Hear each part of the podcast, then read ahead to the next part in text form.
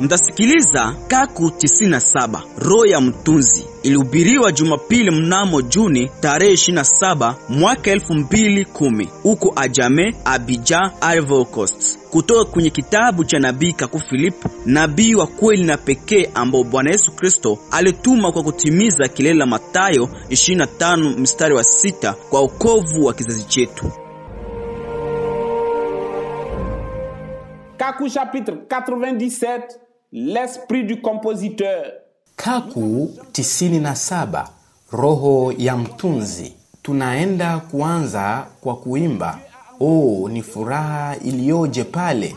Oh, ni nabii gani Mungu amemtuma ili kuniweka huru? Oh, ni Mathayo 25:6 Mungu ameituma ili kuniweka huru. Ni ujumbe gani? Ni siri gani imetiwa muhuri katika Biblia kwa lugha isiyojulikana? Oh, ni muhuri usiokosea katika Bibilia, umefanywa kwa ajili ya manabii. Amina, aleluya, amina. Mungu awabariki ndugu. Naona katika mahubiri, nyimbo na ibada kwamba kiumbe kimewekwa mahali pa muumbaji. Kumbuka pendekezo la malaika katika Ufunuo 19:10, bakieni kwenye mstari. Kusanyiko linasema amina. Kwa neema ya Mungu tumevuka hatua muhimu katika ujumbe, na kabla shetani hajaweza kutambua hilo, ndege ya ndugu zetu Francois Mbui na Obama Arseni ilitua kwenye ardhi ya Gabo. Shetani hakuwa na wakati wa kuripoti hili au lile kwenye ubalozi kwamba ndugu zetu walikuwa wanapanga kupata kuruka katika Abidjan, Libreville.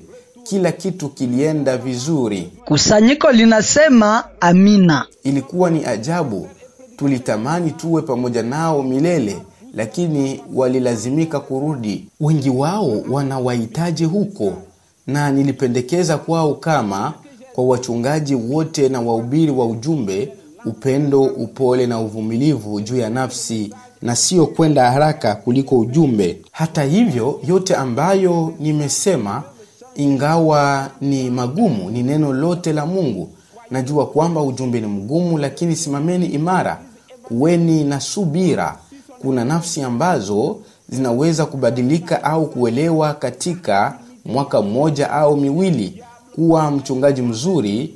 Yesu Kristo wa makanisa ya Kinjili anabeba begani mwake aliye mzuri zaidi na aliyenona, asiye na dosari, asiye na udhaifu, kwa sababu Yesu wao ni Shetani, lakini mchungaji mzuri anabeba mwana kondoo dhaifu ambaye anahitaji kila kitu.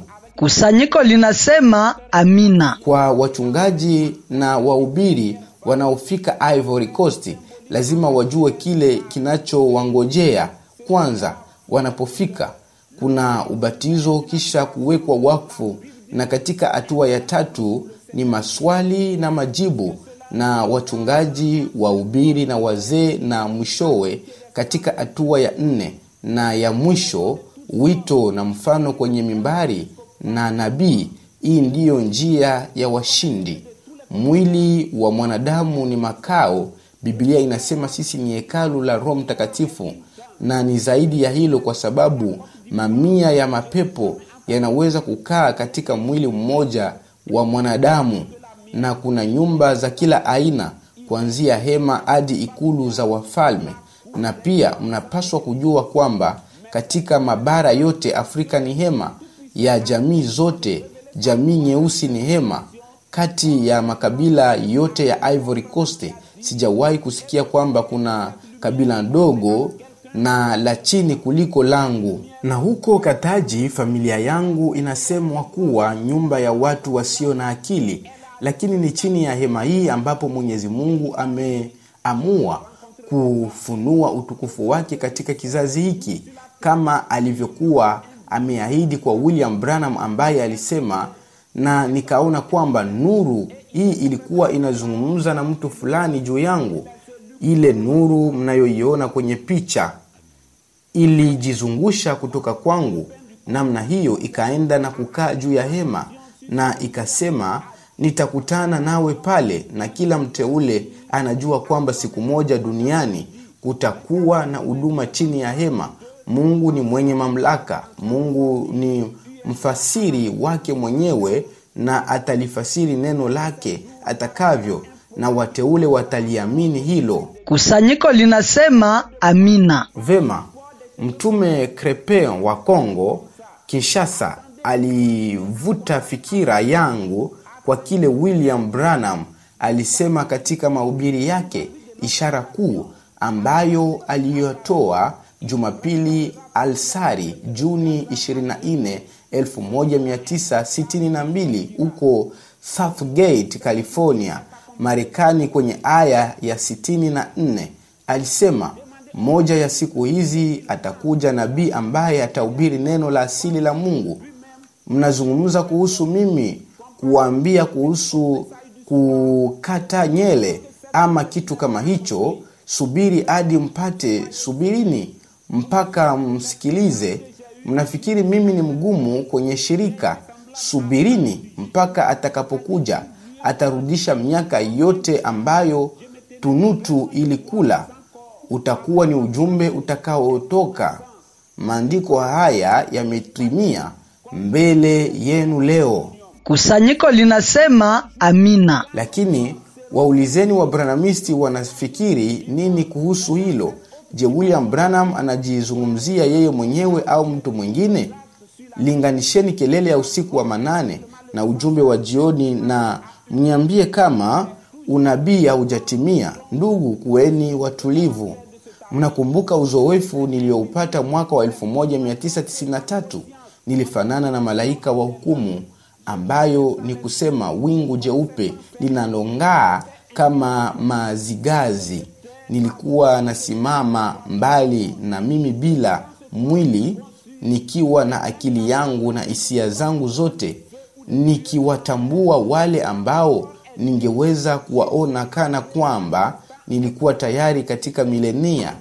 Hii ni kusema kwamba siku moja wakati mili yetu itakuwa aina uwai tutakuwa bado ai lakini katika kiwango hiki kingine cha kiungu kwenda kuripoti kwa mungu matendo yetu yote ya duniani. Kifo ni kupita tu kutoka kiwango kimoja hadi kingine. Ni mwili huu tu ambao unaanguka kana kwamba nilikuwa naondoa vazi hili.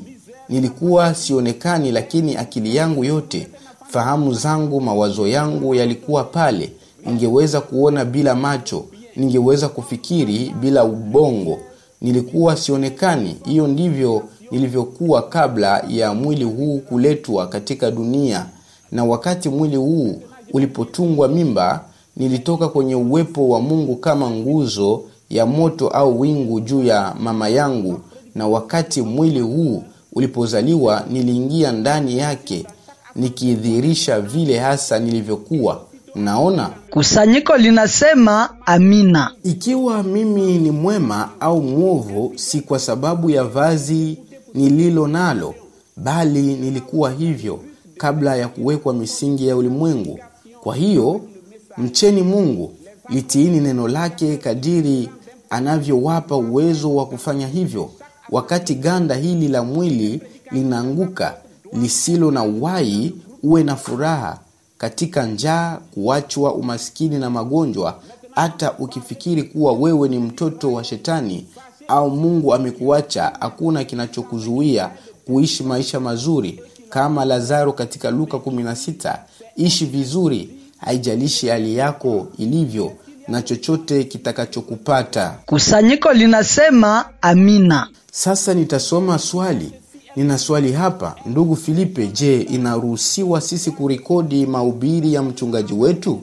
Bila shaka mahubiri yoyote katika kila kusanyiko lazima yarekodiwe na kuongezwa mara moja katika kikundi cha nchi katika muundo wa sauti au video bila kubadilishwa na mshirika wa kusanyiko lingine anaweza kusikiliza kwa ajili ya kujijenga. Na haya yote pia kwa lengo la kuthibitisha ulinganifu wa maubiri yao na ujumbe mitume na waubiri wanaosafiri wa nchi lazima wawe katika kundi la kila kusanyiko la nchi hiyo na maubiri ya mitume lazima yaongezwe katika kundi la lugha yao. Kusanyiko linasema amina. Vema, sasa mnapozungumza kuhusu Mungu anaikumbuka Israeli, mnahitaji kujua pia kuwa ni Mungu mwenyewe ambaye angewatoa Israeli katika nchi yao na kuwarudisha. Lakini hapa Israeli yeye mwenyewe anasema sitarudi. Ni kipi kizuri hapa ambacho kitanifanya nirudi? Nitarudi kufanya nini hapa? Ni wazi kwamba ikiwa Israeli ananipenda angeweza kamwe kusema hivyo. Ndiyo maana niko huru kutokana na ahadi yake. Ikiwa Mungu angemtoa nje, angelikumbuka kama katika Agano la Kale. Mnaona? Na kuhusu kuondoka kwa Sipora, nilimjulisha dada Mirei kutoka Ubeljiji ambaye alikaa naye kwa muda wa kutosha kwenye Skype. Aliniandikia hivi: uwe na nguvu ndugu, wewe ni nabii wetu. Mungu aliona mwisho kabla ya mwanzo na anajua kwamba utakuwa zaidi ya mshindi. Tayari amekupa ushindi ndugu. Bwana wetu amekwisha kupatia tayari ushindi. Unapoteseka, tunateseka pamoja nawe ndugu. Aliondoka yeye mwenyewe, aupaswi kuhisi hatia.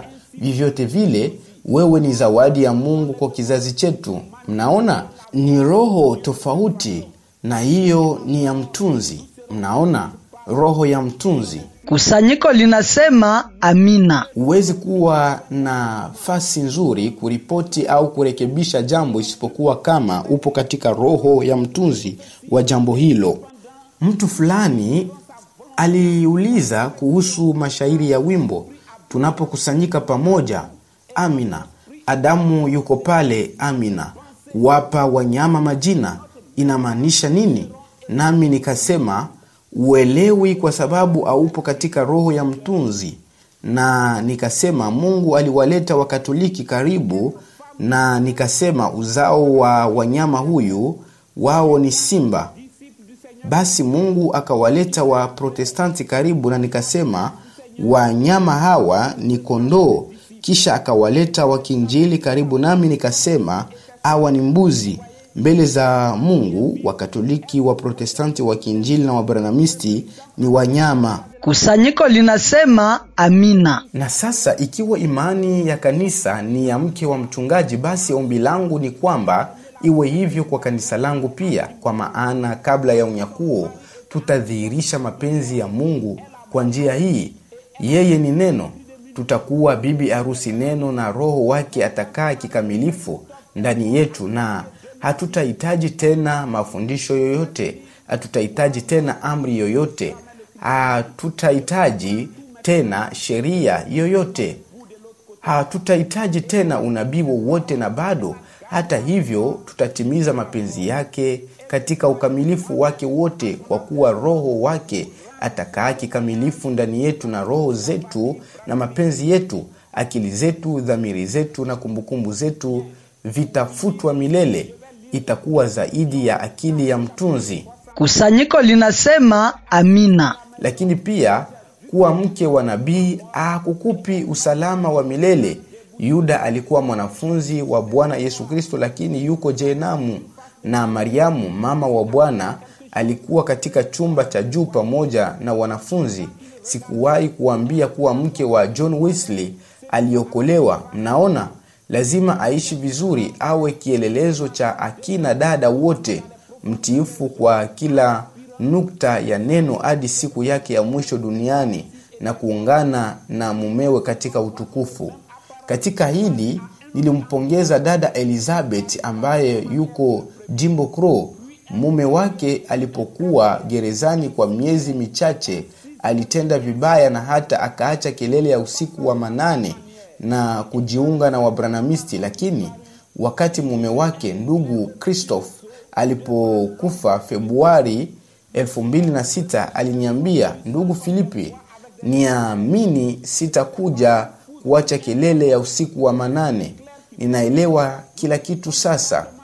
Nitakutana na mume wangu upande wa pili huko, naye alishika neno lake, aliitunza imani hadi kufa, na mimi mwenyewe nilienda kwenye mazishi yake kutoa ushuhuda huu mbele ya familia yake yote, iliyoungana tena ya kibranamisti. Kusanyiko linasema amina. vema kwa kufunga nitasoma maono mawili ya kaku sura ya 64 nilikuwa nimeketi nyumbani nikaona kama meza mbele yangu na mtu aliyevaa mavazi meupe amesimama juu ya mchanga wa bahari alikuwa mweusi alikuwa anatazama juu ya uso wa maji kana kwamba alikuwa akingojea kitu na nikamwona kwa nyuma. Alipokuwa akitizama samaki kama nyangumi aliinuka juu ya uso wa maji. Kisha wakati mwingine baadaye akitoa pumzi nje samaki alishuka polepole pole ndani ya vilindi vya maji huku akitoa mapovu ya hewa nje kana kwamba amekufa. Kisha samaki wa pili akiwa na mwonekano sawa alionekana mahali pengine na kutoweka kwa njia sawa na wa kwanza. Kisha watatu wa nne watano wa sita na wa saba. Na kila kitu kilifanyika kama njia ile ile. Na yule samaki wa saba alipotoweka palikuwa na mwanga wa radi juu ya maji mbele ya yule mtu aliyevaa mavazi meupe mwanga huo ulitoa sauti zenye nguvu kama sauti zenye cheche. Haikuwa radi fulani wala ngurumo bali ni mwanga uliotoa kelele hizi kama kishindo cha nguvu chenye cheche. Na nuru na sauti za mwanga zikamwingia mtu huyu na alionyesha ishara kidogo. Na nuru na sauti za mwanga zikavipiga viumbe vyote na upepo ukavuma juu ya maji na juu ya miti na mawimbi yaliyogonga miamba na ilikuwa kana kwamba ndivyo mtu aliyevaa mavazi meupe alikuwa akingojea na maono yakaisha. Nikasema hii ni nini? Na mara moja yakafuata maono ya pili mtu yule yule aliyevaa mavazi meupe niliyekuwa nimemwona amesimama juu ya mchanga wa bahari ameketi juu ya farasi mweupe juu ya kilele cha mlima mrefu sana ulio wazi kama piramidi. Maji yalikuwa yametereka juu yake. Ulisimama peke yake siyo katika safu. Nilitamani niweze kuiona sura ya yule mtu lakini nilimwona kwa nyuma.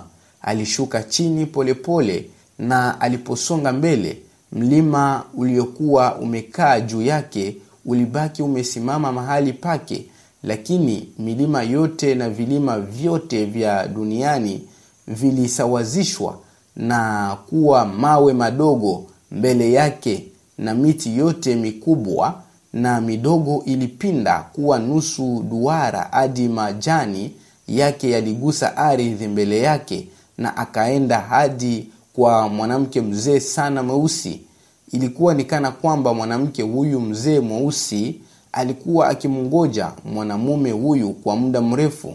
Alikuwa amelemewa kutokana na uzee. Mikunjo usoni ilikuwa inatisha sana. Tembea yake ilikuwa ya polepole pole sana. Alimtazama mpanda farasi akija kama mtu anatazama tumaini lake la pekee na pia ilikuwa ni kama ni kwa sababu yake kwamba alikuja yule mtu aliyevaa mavazi meupe alipanda kwake. Alipomgusa yule mwanamke mzee akawa msichana mdogo mrembo mzuri sana. Hata nguo zake zilibadilika na kwa muujiza uliotokea watu wengi zaidi wakaja tena wakimsifu na kumwabudu mungu kwa ajili ya muujiza huo na umati ukazidi kuwa mkubwa pale. Kulikuwa na wanaume kwa wanawake wadogo kwa wakubwa weupe weusi watu wa mataifa yote ya dunia wakipiga kelele utukufu uwe kwa mungu wetu utukufu uwe kwa mungu wetu tumeokolewa tumeokolewa. Na habari hizo zilienea na umati wa watu ukaja kutoka kila mahali. Mpanda farasi akaendelea mbele na umati ukamfuata na maono hayo yakaisha nami nikafadhaika kwa hilo kwa siku nyingi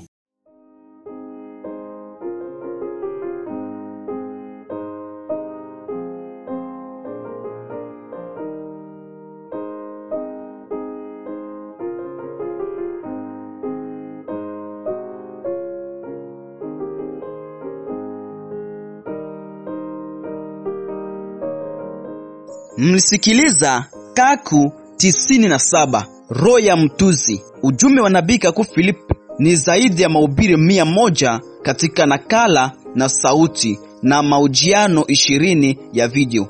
Munaweza kuyapata kwenye mtandao www.philipkaku.org au kwenye simu